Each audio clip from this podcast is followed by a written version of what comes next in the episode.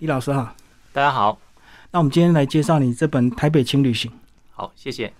那这个 U Bike 台北轻旅行哈、呃，它主要是用 U Bike 这一项这个呃公共自行车当交通工具，然后来做这个台北的旅行。哦，那里面其实有美食啦，有文化啦，还有一些可能你经常经过可是被你忽略的这些景点哦。那我们重新用这个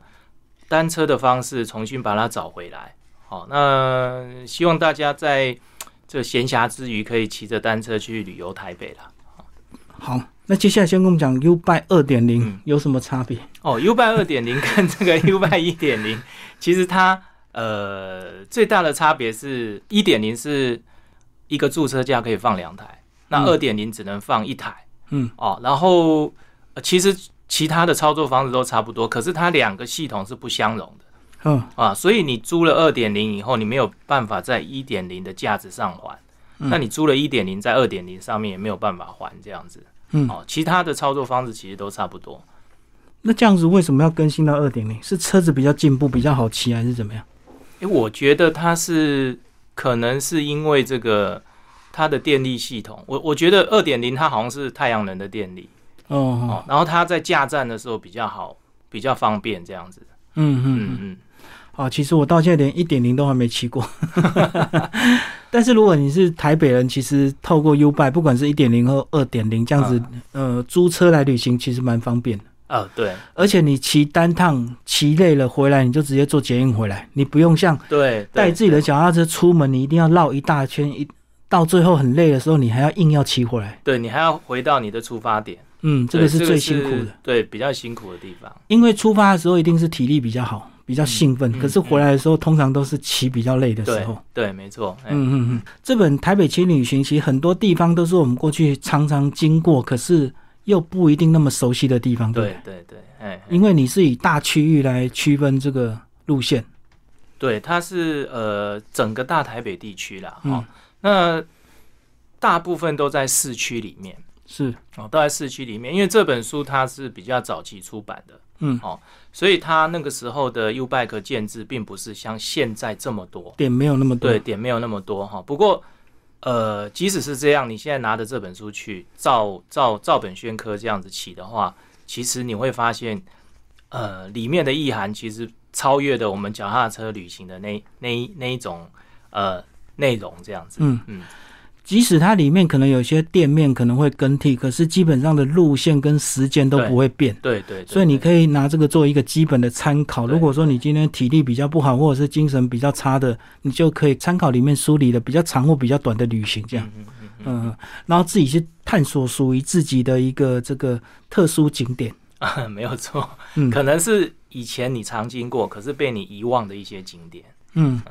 可里面其实也介绍蛮多古迹人文，所以这种东西也不会变啊，可能百年也不会变，对，都对被保护了。对对对对所以这本都是你实际一条一条去勘察的嘛，对，没有然后都要错哦测时间、测距离，对对对，没有错。要非常精准。对。那他的其实他的出发点是以这个没有脚踏车基础的人，嗯，就是他平常没有把脚踏车当运动的这种这一种人士哦所设定的，所以他的时那个时间是非常的宽裕。嗯嗯，所以你每一趟大概都抓一个半小时到两个小时。每一趟我至少都半天呐、哦，哎，至少都半天以上。嗯嗯嗯，所以就是你平常不是以脚踏车当休闲运动的这一这一些人士啊，这这些朋友呢，你照着这本书来骑的话，也是非常的轻松。嗯嗯。而且我觉得台北市比较不一样，就是它慢慢对脚踏车主比较友善，嗯，所以很多脚踏车呢，如果你骑上人行道，其实是比较安全的。呃，其实脚台北的人行道是可以骑脚踏车的，对，它嗯都有规划脚踏车道。它都有画了那个脚踏车的那个呃行驶的那个车道线、哦，嗯，所以你在台北骑脚踏车是相对的安全。对，因为过去我们都会觉得骑脚踏车在马路上很危险，嗯那其实现在已经进步到你可以跟行 人并行在脚踏车人行道对，哦上。不过我觉得就是大家要注重一下礼节啦。嗯就是你当你的脚踏车在行人道上面行走的话，我还是觉得应该是呃行人要优先，那嗯不要就是横冲直撞这样子。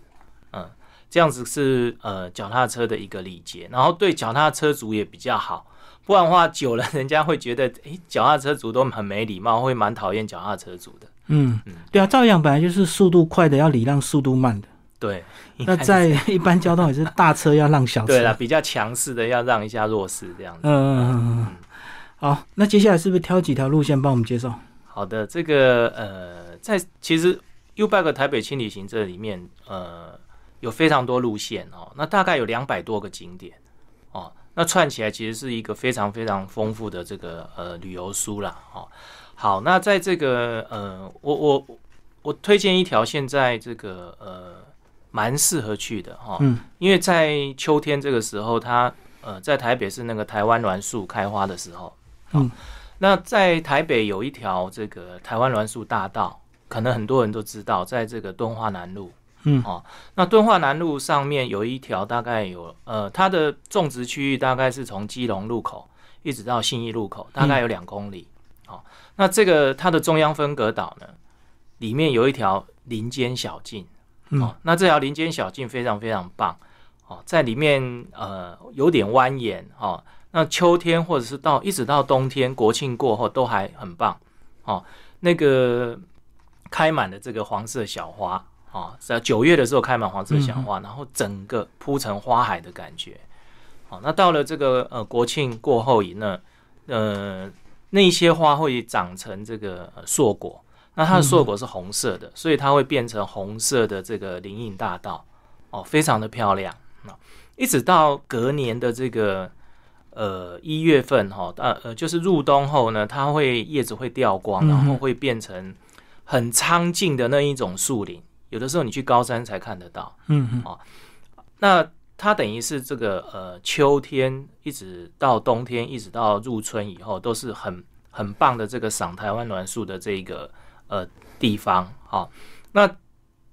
它里面的林间小径呢，非常的蜿蜒， 它做的弯弯曲曲的，然后在里面可它脚踏车可以骑进去。那在里面骑脚踏车是非常非常的这个舒服的事情，嗯好、那它可以一路骑到这个呃敦化北路，哦，嗯到这个松山机场那边，然后是过了这个过了新一路的话，它就变成樟树林，哦，变樟树，然后樟树林，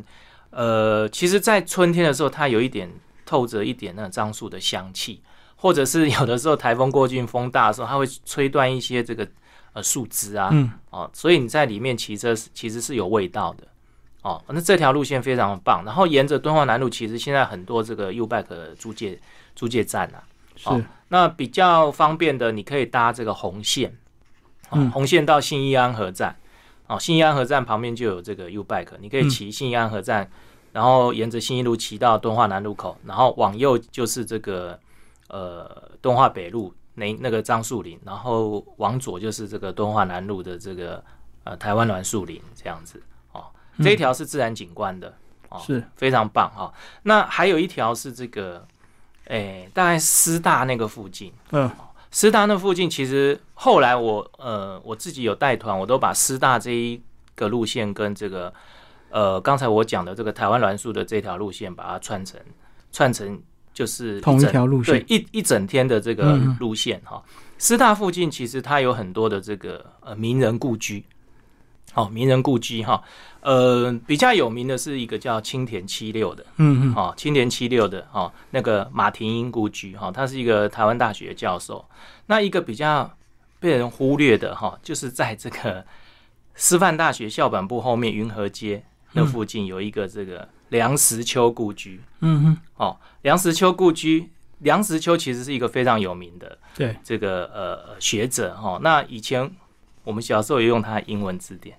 英、嗯哦英英汉字典对不对？大梁家都实忘秋记主。编对对对对嗯对，哈，梁梁实秋的英汉字典哦，那大家可能都不知道梁实秋他在台湾住过，然后也有在这个呃大学任教过，嗯哦，那他的故居其实就在师大后面的云和街那边，哦，那那附近还有一个叫殷海光故居，嗯哦，殷海光其实他是一个蛮有名的学者，哦，后来也也也是因为一些政治事件，他他他被关关在那边这样子。好、那殷海光故居就呃，我觉得还蛮值得去的。它里面的那个呃房子哈、很原始，都没有动过，哦跟原本的嗯这个建筑，就是那个日式建筑，非常非常的原始，都没有整修过，也没有动过，然后很棒。好、那它里面有条小水沟啦。哦，我进去的时候听说那个是这个柳公圳的这个呃其其中的一条支支流支线，对，对就是灌溉支线还保留在那个里面。啊、嗯它有一些故事，大家可以去翻一下，很棒。就是这个师大所以师大还有很多日式的建筑保留住就对了，哦啊它周边很多，像那青田七六啊，还有这个刚才讲梁实秋故居啊、殷海光故居都是哦。然后这个师大这边可以呃和平东路嘛，它嗯可以串联到这个大安公园。对，那大安公园其实你你你绕一圈很棒哈、哦，在入入冬以后，它的那个枫叶会变红哦嗯，就靠新生南路这边哦。那它有规划一个环这个大安公园的自行车道，也不错。哦嗯嗯，那骑完以后，其实就可以沿着信义路骑到我们刚才讲的这个东华南路，哦，其嗯实它都是市区路线，可是却非常有料，哦，却非常有料，而且都是被我们平常被我们忽略的。像这个梁实秋这个名人，我们平常呃，可能大家用过字典，可能就把它忘记了。哦，其实他有他他有一些故事在这样子，对，除非你刻意去找了，不然一般人都会忽略掉。对对对，嗯，或者是你对文史特别有兴趣，你才会去关注这些这对个呃景物。对对对嗯对嗯对，好，我们刚刚是讲比较市区的，那如果说现在台北市、台北包括新北市区，呃，环河的自行车道都规划很完整，而且嗯串联的越来越长。对对对，嗯嗯，嗯，是不是也可以来规划，沿着河边起？这个环河这个自行车道，现在台北新北市跟台北市，它的自行车道全部串起来，大概有接近三百公里，有嗯两百多公里这么长。好，所以它的这个呃自行车道系统是非常非常完善哦。那可以，它可以串联非常非常多的景点。嗯，那在呃新北这边呢，我推荐大家去新庄，不错嗯，哦。新庄那边呃，现在现在有新月桥哦，是那，新月桥那边有一个这个呃，过去以后有一个这个新庄老街，嗯哦新庄老街里面呢，其实它是现在是一条夜市，嗯夜市哈、哦，所以你早上去会比较好。哦，到了晚上人车很多，因太为拥它是挤夜了嗯对夜市哈、哦。那它里面有呃，这个老街的街尾跟街头有两间，一间是这个呃关圣帝君的庙，嗯一间是妈祖庙哦。这两间庙都非常有历史，然后它刚好守着这个呃老老街街的头跟尾。嗯那新庄这个地方，这条老街它叫它，大家称它为新庄庙街。嗯因为这个地方的庙非常非常的多，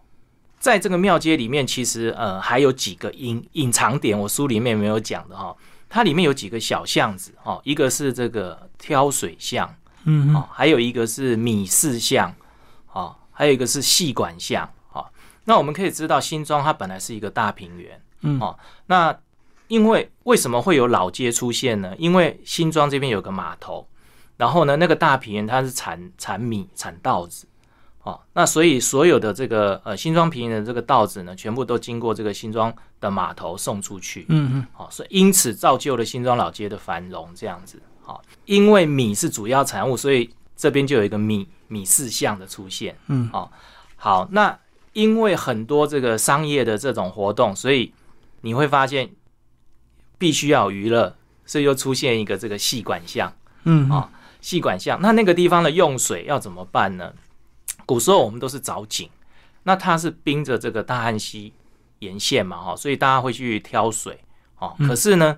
我们都知道这个人一多以后，哈、有这个商业市集活动会把这个河水污染，哦，所以这个新庄老街的旁边，哈、还有一条现在是马路，哦，嗯可是它以前叫做鳌壁准，哦，嗯它这一条这一条这个呃小溪呢，它是从辅仁大学那边呃接到这个大汉溪，所以它在比较上游，它从那所以边比较干净。对，水从那边流过来就比较干净，所以大家都会去那个、那个敖敖比亚准挑水，嗯哦，那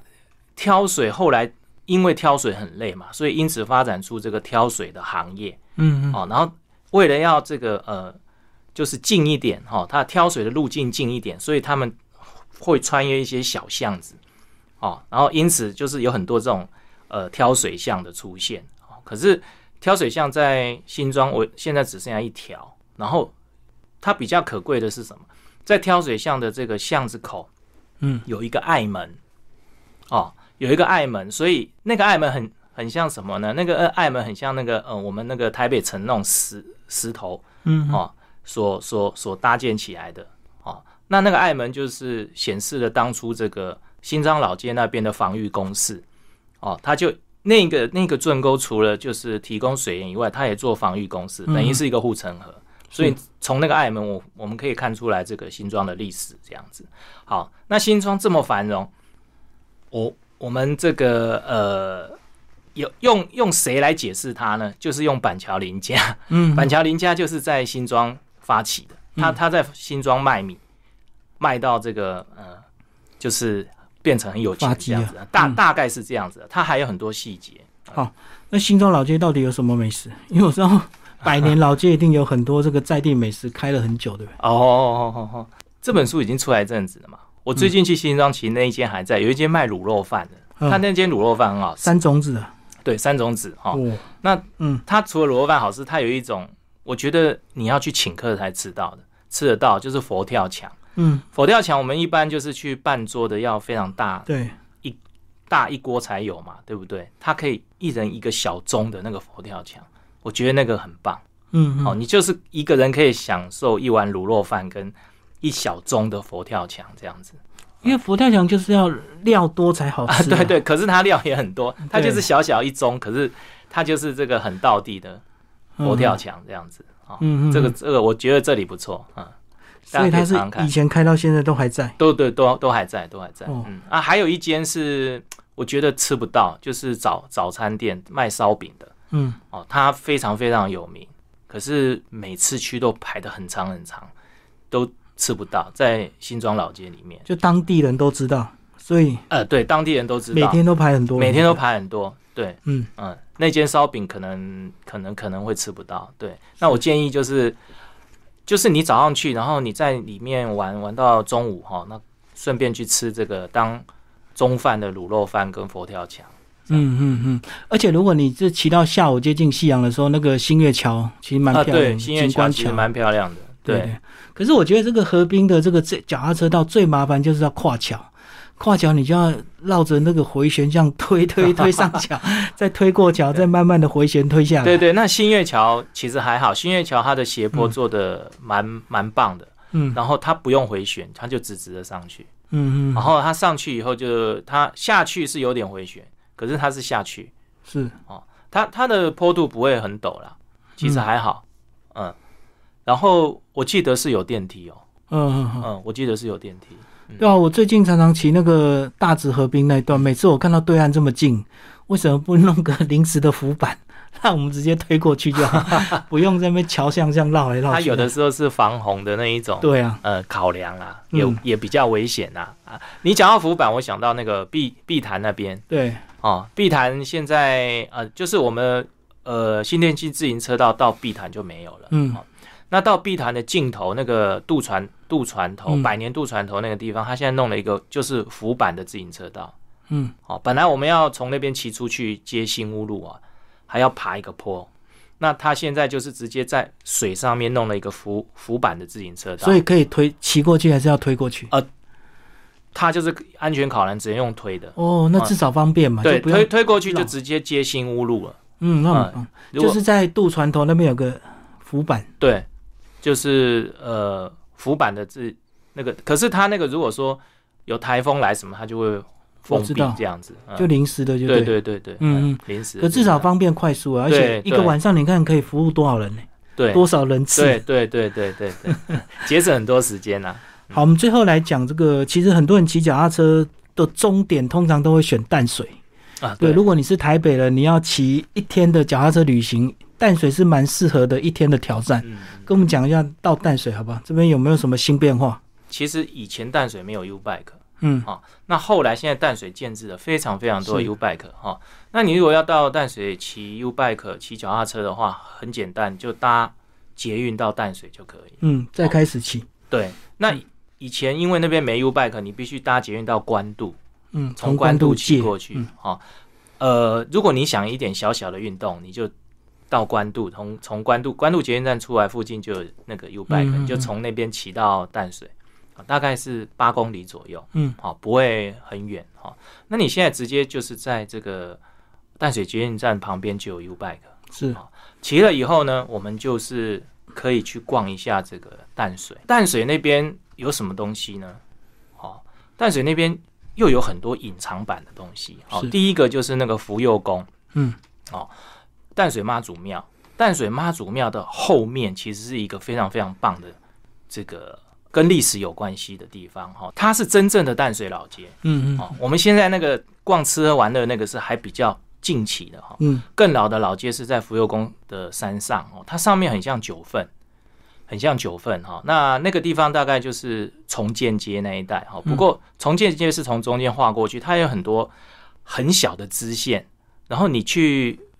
你去逛它的时候，你会觉得非常非常的讶异，为什么会有这么多小巷子在那个山头里面窜来窜去的？嗯嗯哦，然后呢，呃，里面有一个景点叫做恋爱巷。嗯哦，恋爱巷大家 可以去一下哈、这个恋爱巷就是，呃，他的故事是讲淡水的一个这个非常有名的作词的人啊、哦，他叫王长雄。嗯哦，那那个地方，因为他他他传说跟他的太太以前都在那个巷子口，嗯，哦，约会晚上的时候都在那边约会哈、哦所以就有那个恋爱巷的出现。嗯，好、好，那这个福佑宫后面其实那个那个地方是汉人区哦，嗯，然后你再往沿着老街再往前走，你会有一个小圆环，小圆环旁边有一条马街街，哦，嗯，马街街进去以后就就进入洋人区了，哦，呃，其实大家去淡水可能都没有发现，就是由那个圆环切开哈、我们传统靠捷运这一边的都是汉都是汉人的古迹嗯嗯，啊、哦，然后圆那个呃圆环再过去哦，比较靠这个北边一点的那一边是都是洋人区哦，所以你可以看到街医馆，就是马街到这个淡水建的一个呃小诊所哦，街医馆，还有这个基督教长老教会的教堂。嗯啊，那再上去呢，你会到这个真理街那边哈、有有淡水中学、淡水女子学校，哦，还有这个呃，就是淡那个马街故居，哦，还有小白宫，嗯，哦，还有这个呃姑娘楼跟牧师楼，哦，还有红毛城都在那一带，嗯所以可可是你会发现那些东西其实都是洋人盖的。是哦，嗯那都是洋人，那边就是洋人区。那呃，为为什么会这样呢？呃，当初就是因为洋人跟汉人的生活习惯其实不是不太一样，嗯这是第一个。然后呢，第二个，洋人他喜欢住在 比较靠这个海边嗯，哦因为他们的生活习惯的关系，所以他们比较喜欢在这个海边那边生活哦，生活环境可能呃习惯的生活环境会不一样，所以他们就呃也不喜欢跟汉人混在一起啦。哦，那因此他们就在比较靠当初比较没有发展的那一带，所以就盖出了很多洋人的建物。嗯哦，所以你去的时候，你大概可以把淡水分成汉人区跟洋人区。哦，然后你再去逛的话，你就会非常。这个对了，对这个淡水会有比较不一样的认知啦。嗯，就会更有感觉。对对对，而且如果你淡水不骑脚踏车，其实现在很多摩托车也不方便，因为尤其到假日也是会管对制。对对对对，那骑 U bike 啊哈，刚才你我们略过那些地方的时嗯候哈，再再往里面，你可以到这个